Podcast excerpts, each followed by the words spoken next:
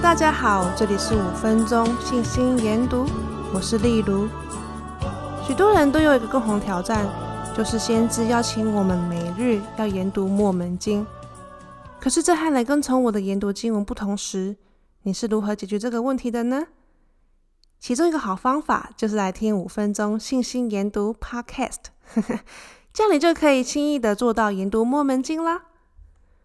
今天听完这集的人，我们要多送一份礼物哦，因为今天要带大家从摩门经的经文连接到来跟从我的本周进度，所以只要你听完这一集，你就同时研读了摩门经和来跟从我的进度喽。昨天我们谈到史丹佛大学心理学教授卡罗杜维克博士提出的定型心态和成长心态。所以，今天我们要继续延续这个主题，并帮助大家对这两种心态有更多的认识。定型心态是指你可以学习新的事物，但是你的智力是固定的，不会改变。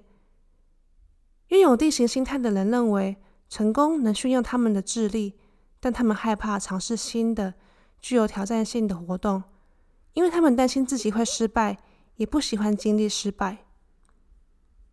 另一方面，有些人具备成长心态，他们相信，当你做困难的活动时，智力可以增长。他们把失败看作是学习和改进的机会。他们愿意去尝试新的活动和计划，即使感觉困难，但他们也会继续工作。前一集我们谈到，尼斐和拉曼具备两种不同心态。今天我们帮助大家再补充几节经文。当尼海要他的儿子们回去耶路撒冷拿铜叶片时，拉曼在尼斐一书第三章第六节抱怨地说：“那是一件困难的事。”他并不愿意尝试这新的挑战。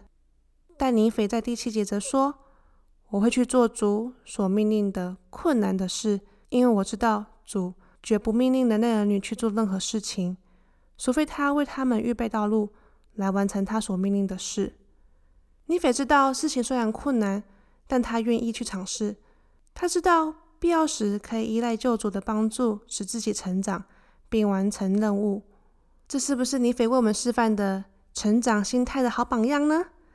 另一个好例子是本周来跟从我中的以诺，在摩西书第六章提到，以诺是个年轻人，他感到自己受到个人弱点的限制，所以当主召唤他为先知时，以诺在三十一节问说：“为什么我在您眼中蒙喜爱呢？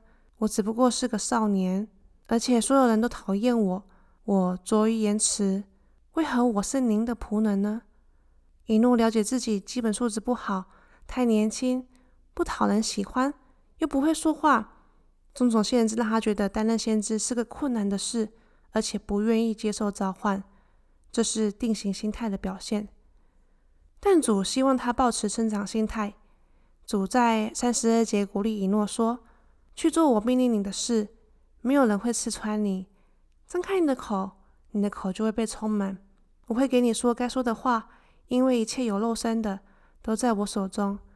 我会照我认为好的方式去做。”神给以诺保证，他的弱点都会得到主的帮助，要他尽管去做困难的事。这个曾经犹豫不决的少年。终于克服了他的不安全感。在创世纪第五章第二十四节记载，后来以诺选择与神同行，甚至改变体质。后来神将他取到天上去。以诺的故事让我们看到了一丝希望，那就是人可以从定型心态转变成成长心态的。所以各位听众，你也可以哟。从这个故事还可以学到一件事情，就是其实我们在天上的父亲。是保持着成长心态来教养他的孩子的，这让我明白了摩西书第六章提到的三次用神的方式教导孩子的意义。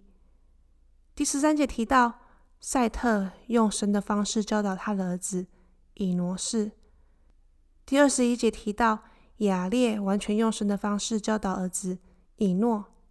第四十一节提到以诺说：“我父亲完全用神的方式教导我。”我们都可以效法天父，成为一个抱持成长心态的父母亲来教养孩子，要给孩子机会去做困难的事。孩子们必须知道，无论他们想不想去做困难的事，他们都必须去做。你可以提供帮助，但他们自己能够做很多事情。冷静的提供指导，并清楚的告诉他们你的期望，然后与他们一起解决问题，来完成艰巨的任务。希望你和你的孩子们都能像李斐和以诺一样蒙祝福哦。所以，今天你做困难的事了吗？接受挑战吧。有任何想法，都欢迎到 IG 跟我们分享哦。也别忘了订阅，所以你不会错过来自五分钟信心研读的任何讯息。谢谢收听，我们明天见喽。我觉得人生中处处充满惊喜和挑战。困难的事可能是向一位你喜欢的人表达心意，或是向一个人道歉，或是学习一个新的语言，然后考试，托福、雅思或是多益。当我们抱持成长心态，运用对神单纯的信心去做事情，我们就是被神以他的方式教导了。